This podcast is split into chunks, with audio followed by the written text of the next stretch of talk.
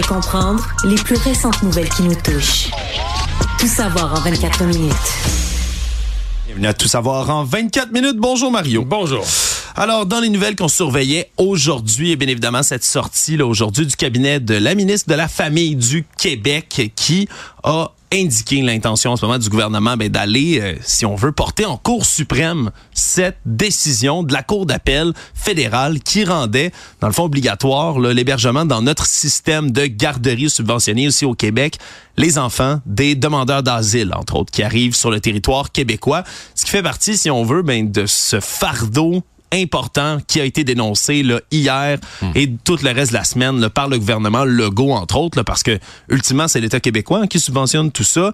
On avait eu cette décision justement qui a été rendue comme quoi ben c'est discriminatoire de priver les enfants des nouveaux arrivants comme ça, là, des demandeurs d'asile ici au Québec de places subventionnées en garderie. Rappel, ils pouvaient déjà aller dans ces places non subventionnées. Et là, ben, on veut aller porter jusqu'en Cour suprême, donc, cette décision. Ça pourrait brasser pas mal.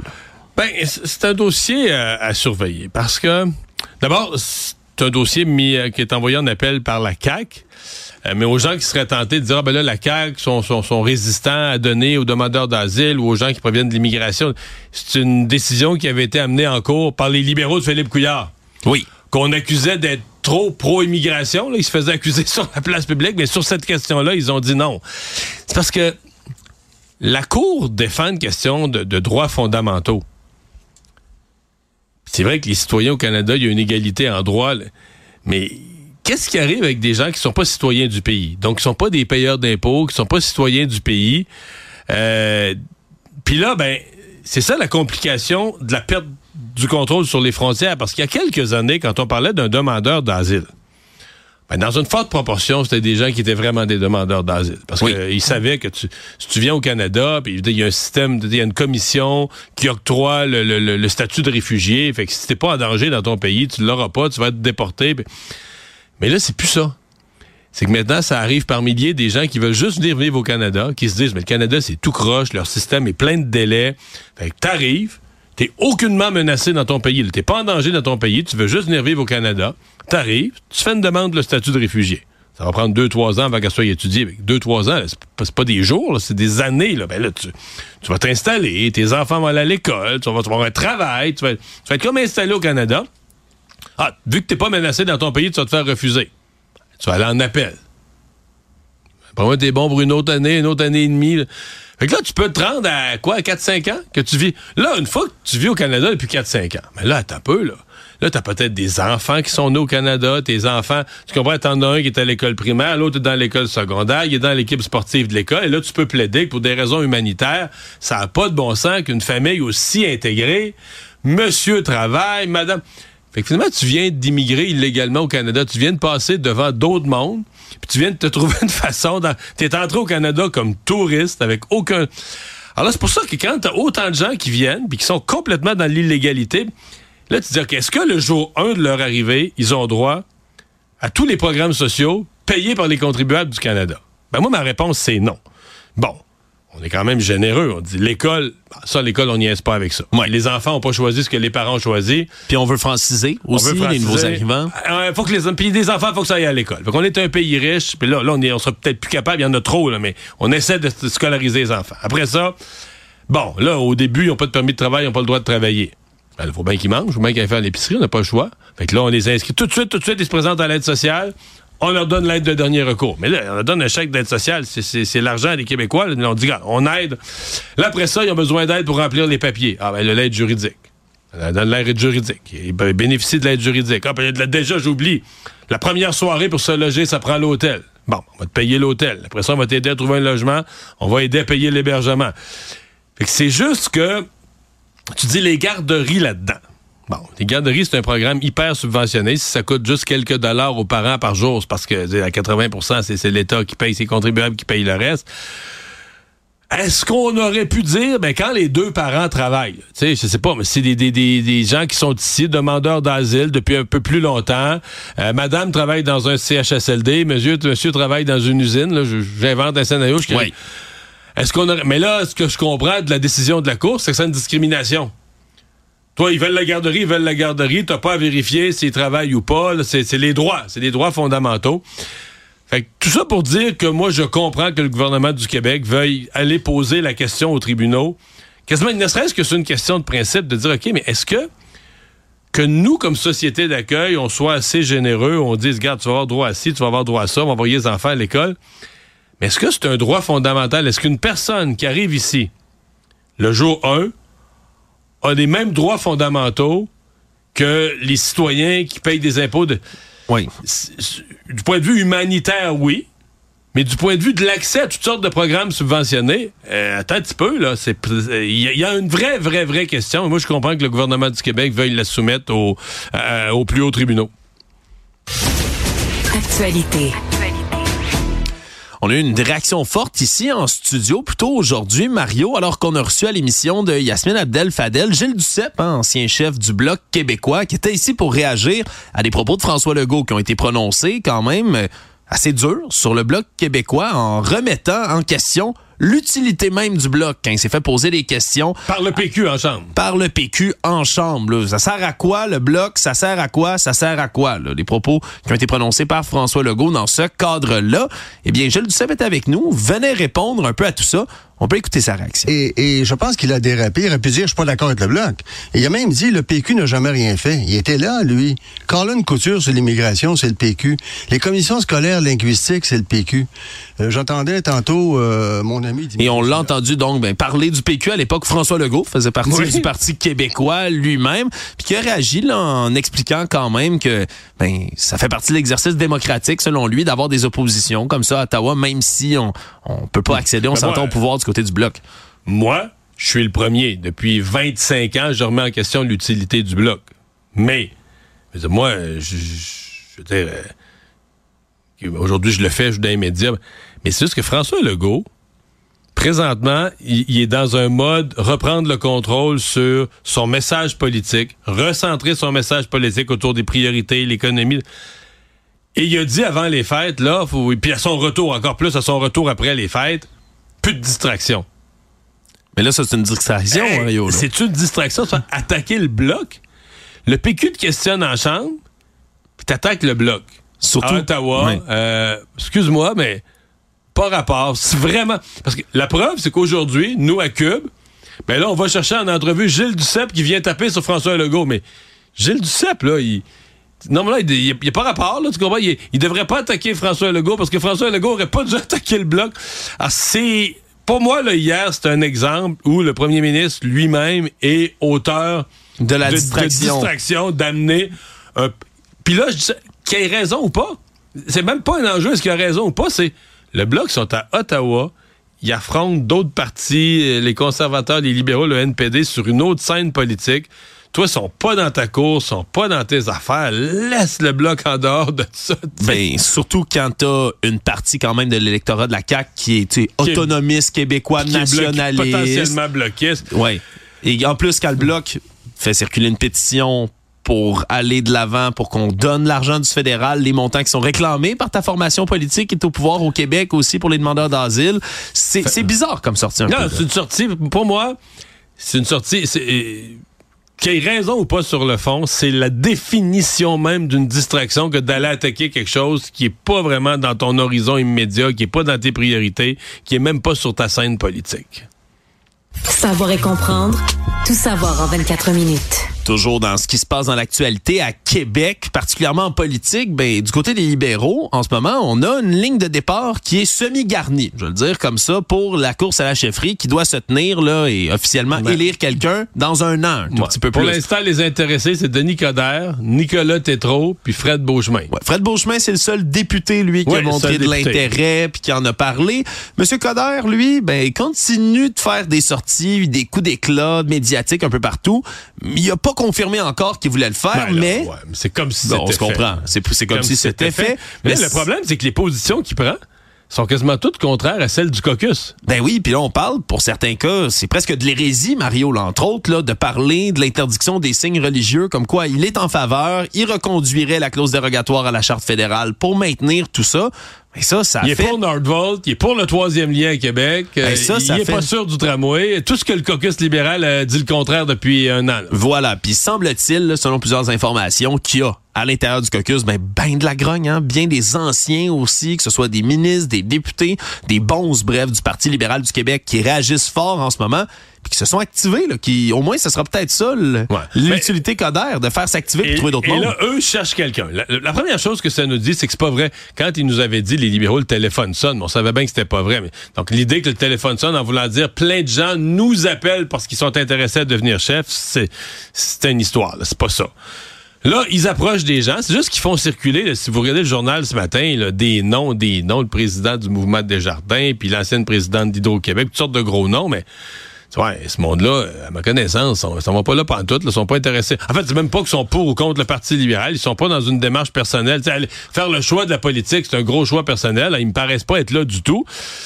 Donc, on fait circuler des noms. Moi, le seul que j'entends qui consulterait présentement, c'est l'ancien ministre fédéral Martin Cochon.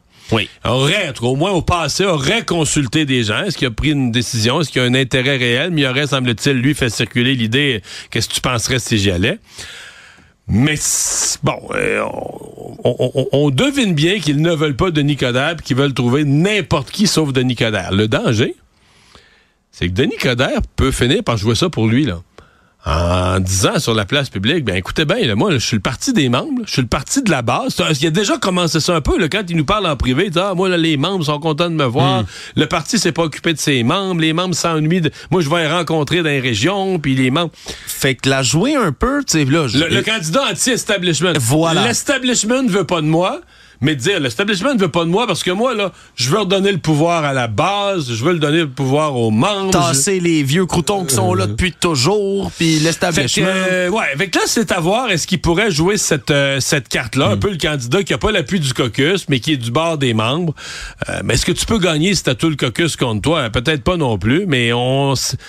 Chose certaine, on l'avait dit, ça a redonné une vie à cette course qui était complètement morte au Parti libéral. Et là, on fait aussi circuler, Mario, des noms un peu plus jeunes aussi, parce que ce qu'on voit, c'est des partis d'opposition qui ont des chefs qui sont particulièrement jeunes. Si on parle évidemment de Gabriel Nadeau-Dubois, il y a Émilise Lessartérien, qui est porte-parole aussi, pas très vieille. Paul Saint-Pierre Plamondon lui-même, pas quelqu'un qui est très vieux. Il y a le nom de Charles Milliard aussi, hein, le président là, de la Fédération des chambres de commerce du Québec qui Lui, circule. il a déjà été dans le Parti libéral minimalement, étant jeune. Ouais, et on l'a reçu lui aussi, plutôt aujourd'hui, Mario. Même chose, euh, on le recevait pour parler de train à grande fréquence, mais on a pu quand même lui glisser une petite question.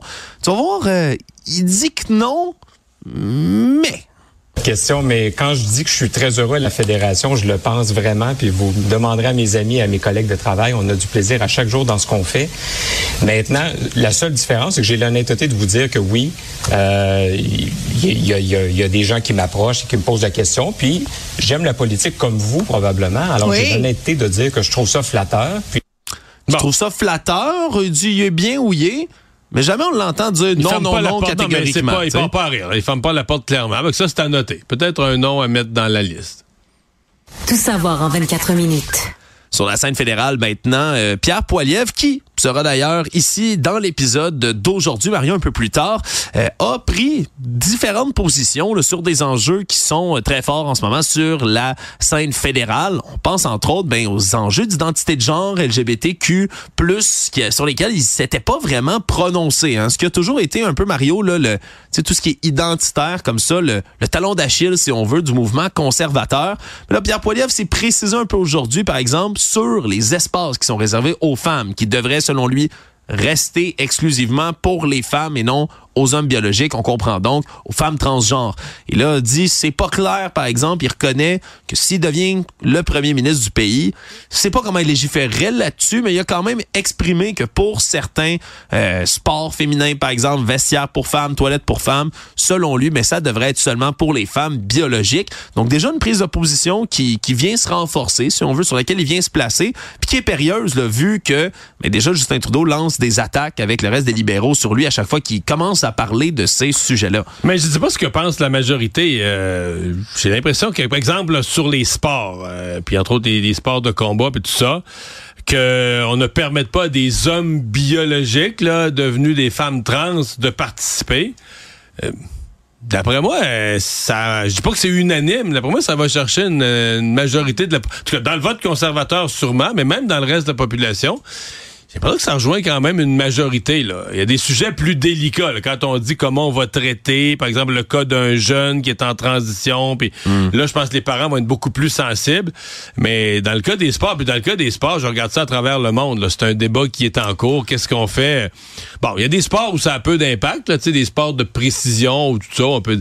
Mais tu sais, dans des sports où le physique est très important, dans les sports de contact, de combat il y a vraiment, vraiment beaucoup de beaucoup de questions. Et il y a, ben, je pense aux prisons, entre autres, il y a quand même des femmes qui s'inquiètent, des femmes qui disent, OK, si tu me rentres une personne qui vient, euh, qui a un organe génital masculin entre les deux jambes, mais qui se dit une femme, mais là, qui vient en prison euh, de femmes, euh, est-ce que toutes les femmes sont bien avec ça? Tu sais, c'est des vraies questions, des vraies questions que les gens se, se posent et où je suis pas certain que la majorité est pas. J'ai l'impression que la majorité est plus dans le, dans le cas de Pierre Poliev là-dessus. Là. Ouais, puis un autre sujet sur lequel il s'est prononcé, qui, qui a été discuté beaucoup dans les derniers jours, puis particulièrement à un moment où on essaie de légiférer là-dessus aux États-Unis, mais c'est sur l'accès des sites pornographiques, là, entre autres, là, avec les pornobs de ce monde et autres. À des mineurs. Ouais, à, à, des mineurs, parce qu'en ce moment, on se comprend, aller sur, aller sur un site porno, c'est avez-vous 18 ans? Tu euh, oui. Oui, c'est fait. T'es entré là-dessus. Là, on commence à réfléchir à des manières de légiférer. C'est un projet de loi qui pourrait être déposé, d'ailleurs, pour essayer de mieux contrôler l'accès aux sites porno. Mais après ça, euh, de donner son identité pour accéder aux sites porno, ben, ça peut devenir un peu compliqué, surtout sur une question de vie privée ou de droit individuel même. Mais Pierre Poilievre, aujourd'hui, s'est avancé en disant qu'il appuierait, là, un gouvernement conservateur appuierait ce genre de mesures-là. Ça peut être quand même un terrain périlleux, Mario, parce que... Ouais, parce que c'est pas tous les conservateurs. Il y a beaucoup de conservateurs qui sont très, très, très jaloux de cette notion de, de vie privée, de partager ces informations. On va pouvoir lui en parler. Tout savoir en 24 minutes. On continue de suivre ce qui se passe aussi à Québec, là, la guerre entre les Hells Angels et ce gang dirigé par monsieur euh, au nom original de Dave Pick Turmel, le gang Blood Family Mafia. Là. on en apprend toujours un peu plus jour après jour sur ce qui s'est passé. Entre autres, ben, dans la fameuse prise d'otage, le scénario de, film. De Saint-Malachie dans la région de Bellechasse. Exactement. Là, et là, on a appris l'identité de l'homme qui a perdu la vie là, dans cette prise d'otage. Il s'agirait de Patrick Martin, un homme âgé de 29 ans. Je rappelle, lui, c'était un des assaillants, si on veut, là, dans cette euh, dans cette histoire d'otage. On comprend qu'il rentrait prendre en otage et torturer les résidents. C'est ce qu'on déduit, là. Oui, c'est ce qu'on déduit et qu'on comprend, surtout avec preuve à l'appui, les vidéos qu'on a vues depuis ce temps-là, qui ont été hmm. partagées, les vidéos de torture dans lesquelles on entend même des, des, otages lire des textes qui sont mis par leurs assaillants. Mais là, les victimes, une des victimes, en fait, aurait... Euh réussi à reprendre le contrôle de la situation. Je sais pas si c'est détaché, on sait rien de ce qui s'est passé. Oui. Il aurait blessé un autre en plus, mais de tuer dans l'échauffourée qui en a suivi là. Donc Patrick Martin, celui qui est identifié aujourd'hui. Et ce que nos collègues du bureau d'enquête apprenaient un peu plus sur l'histoire, c'est que il y a eu une tentative de médiation, semble-t-il, pour essayer d'apaiser le conflit entre les deux groupes criminalisés. Et comme euh, Monsieur Turmel, hein, Monsieur Pic, est en ce moment au Portugal, c'est là qu'il dirige toutes ces opérations parce qu'il est recherché par la police ici au Québec, on a renvoyé un porte-couleur des Hells Angels là-bas au Portugal un peu plus tôt, il y a quelques mois, pour essayer d'ouvrir le dialogue, d'essayer de, tenter une trêve peut-être entre ces deux groupes-là. Puis il s'agit d'un autre homme avec un surnom, euh, surnom spécial, c'est Monsieur Mario Banane Auger qui s'est présenté là, là quelqu'un qui a 25 ans d'expérience au sein du chapitre des Hells de Québec. Et donc, ça se serait soldé sans fruit, cette histoire-là. Déjà, les gens qui connaissent bien le crime organisé, en fait, qui connaissent bien les Hells comme organisation et comme mentalité, disent c'était tout un signe de faiblesse d'envoyer un officier de haut niveau en Europe. C'était donner toute une importance à Picturmel, lui donner vraiment une espèce de reconnaissance de son de l'ampleur de son personnage, du pouvoir qu'il a, puis dire nous euh, parce qu'il ce qu'on me racontait, c'est qu'à une époque, les Hells, c'était nous autres, on négocie pas, on tire. Là. Oui. On, on négocie pas, on abat. S'il y a du monde qui se met sur notre chemin, euh, on les enlève de là. Alors là, de se rendre en Europe pour aller négocier avec l'individu qui est quand même le chef d'un jeune gang ou d'un gang de jeunes et d'un jeune gang, c'est comme quasiment pour les Hells des traités comme des équivalents, voire euh, quasi des supérieurs qui, qui leur fait, qui leur font peur. Mais euh, ben, ça, finalement, ça a peut-être juste mis le feu aux poudres parce que ça a rien, rien, rien réglé. Et là, la guerre est plus sanglante que jamais. Ouais, puis on continue de se voler aussi des cargaisons, là, entre autres de drogue. C'est ce qui a été là, découvert aussi. On dit que dans les dernières semaines, c'est des ce qu'on appelle les runners, là, des gens qui portent de la drogue pour l'approvisionnement, mais qui se font intercepter justement, puis on vole C'est des eux quantités. qui se font torturer, là, notamment. Ouais, notamment. Donc, euh, ben, c'est une guerre qui est sanglante puis qui risque de continuer de l'être pour un petit bout, Mario. Économie. Bonne nouvelle, si vous avez été client de Dollarama et que vous avez acheté certains produits, parce que vous allez pouvoir réclamer une belle carte cadeau électronique de 15 dollars, ou du moins peut-être la réclamer. J'avais couvert la nouvelle, moi, avec un avocat, quand la- la- la- l'action collective était comme en train de s'enclencher, là, qui expliquait l'affaire des, des éco-frais, que tu vas nous expliquer. Mais, et là, on est rendu là, on est rendu à l'étape finale où les gens peuvent s'inscrire euh, comme, euh, comme demandeurs. Ouais, les éco-frais, en gros, là, c'est des frais de gestion environnementale sur certains produits qu'on doit recycler. là. On peut penser, par exemple, les ampoules, les appareils électroménagers. On parle de piles, de jouets, euh, tout, tout ça, tous ces objets-là. Ben, il y a des éco-frais dessus. Et là, semble-t-il qu'on a pris de ces éco-frais sur des produits, dans le fond, que c'était pas du tout le cas. là. C'était pas du tout le, cas qu'on devait les recycler puis prélever cette taxe-là. Et donc, ben, on se ramasse avec une poursuite, une action collective, et c'est finalement 2,5 millions de dollars, là, le règlement qui va se faire du côté de Dollarama. Donc, tous ces personnes là, qui ont acheté ou auraient acheté un produit avec des éco-frais peuvent aller là, réclamer donc leur carte cadeau. Tout Mais en ça. fait, ce que je comprends, c'est que tu as juste à dire que tu en as acheté. Là. Ils te demandent pas de, de reçu d'achat. Personne a regardé un sud de Dollarama d'il y a 5 ans ou d'il y a 3 ans. Mais là, tout le monde va être honnête, Mario. Tout le monde Ben, qui est comme, là. comme sur Pornhub, là, les gens qui cochent j'ai 18 ans, il n'y a pas de jeunes de 14-15 ans qui font ça. Il n'y a jamais personne qui fait ça. Pense aux dégâts moraux. Voilà. Ben de là, ça, je dis, moi, je, je sais que personne ne va le faire, mais je le dis comme ça. Quelqu'un pourrait ne pas avoir de souvenir précis d'avoir acheté ces, de tels objets sur Dollarama. Je veux pas leur faire de pub, mais 15 pièces au Dollarama, ça, ça peut acheter plus de ketchup qu'au métro maintenant. Ouais. Fait que là, tu, tu vas juste sur, tu vas juste sur le site de la- de- du recours collectif puis euh, tu, euh, tu rentres tes infos. Voilà. Donc c'est c'est un dossier qui est à suivre celui-là là pour ceux qui veulent aller là donc le régler là du Fait côté si de vous cette avez le collective. souvenir d'avoir acheté quelque objet que ce soit du genre durant la période visée, ben sachez-le. Allez faire votre demande. Le monde. Toujours empêtré dans tous les problèmes qui viennent avec là, les 737 MAX au sein de Boeing, hein, ce modèle d'avion qui a, qui a des problèmes et des problèmes et des problèmes encore. Mais aujourd'hui, on a annoncé le départ d'Ed Clark, qui était le vice-président puis le directeur général du programme au complet des 737. Là, faisait à peu près 18 ans qu'il était au service de Boeing et on l'a mis à porte, là, ni plus ni moins aujourd'hui, alors qu'on procède aussi à une Avec un réorganisation. package de je sais pas combien de millions. là. Ouais, ça, c'est sûr. Ça vient toujours avec des beaux emplois comme ceux-là dans l'aéronautique, mais c'est la vice-présidente qui est responsable des opérations de livraison des 737, Madame Caddy Ringgold, qui va aller reprendre le collier qui est laissé là par Monsieur Clark. On se comprend que son travail risque pas d'être facile alors qu'on a tellement, tellement de paires d'œil qui sont rivés sur Boeing et sur les 737 MAX. Je rappelle, la porte qui s'est détachée d'un 735, 737 MAX 9 dans un vol de la compagnie Alaska Airlines en début d'année. Il y a eu des blessés légers, mais on s'en est bien tiré. Il y a eu aussi, après ça, des vérifications qui ont été faites. On a cloué les avions au sol. On s'est rendu compte qu'il y avait quatre boulons qui étaient supposés bloquer la porte, qui étaient manquants, que ça pouvait être un problème qui se répétait. Je parlais dans les derniers jours d'une nouvelle d'un pare-brise là, d'un avion qui s'est fissuré, là, ni plus ni moins, là, avec la, la belle craque dedans, sans que ça cause de dégâts permanents. Mais, mais la, catastrophe pour une compagnie comme ça d'avoir ses avions cloués au sol, puis pour les gens qui ont été des clients, la, compagnie d'aviation, ben, la plupart des grosses compagnies d'aviation américaines ont beaucoup acheté de Boeing parce que c'est leur compagnie américaine Boeing. Ils voulaient pas acheter des Airbus en France, donc. Et là, qui ont les avions cloués au sol, imagine l'argent qu'ils perdent, les American Airlines, les United, les compagnies américaines. Euh, et là, euh, probablement que même s'ils aiment mieux acheter, tu Buy America, d'acheter aux États-Unis, avec ce genre de problème-là, probablement qu'Airbus va commencer à vendre plus d'avions, même aux États-Unis. Absolument. Puis ajoute à tout ça, Mario, moi je l'ai entendu dans mon entourage. Je sais pas si c'est un phénomène. Là. Je prendrais une étude là, par, rapport à tout ça, mais Moi, j'en connais des gens, même ici à Cube Radio, qui se réservaient des billets d'avion, puis quand ils voyaient que c'était un 737 MAX, oh non, non, non, non, non. Puis ils changeaient. Il y a une Mais peur auprès du consommateur. Je le comprends quasiment. Ouais. D'habitude, j'ai jamais regardé le modèle, mais j'avoue, j'ai pas souvenir dans l'histoire qu'il y a un modèle d'avion qui ait si- été aussi précisément pointé du doigt pour une série de problèmes. Résumer l'actualité en 24 minutes, c'est mission accomplie.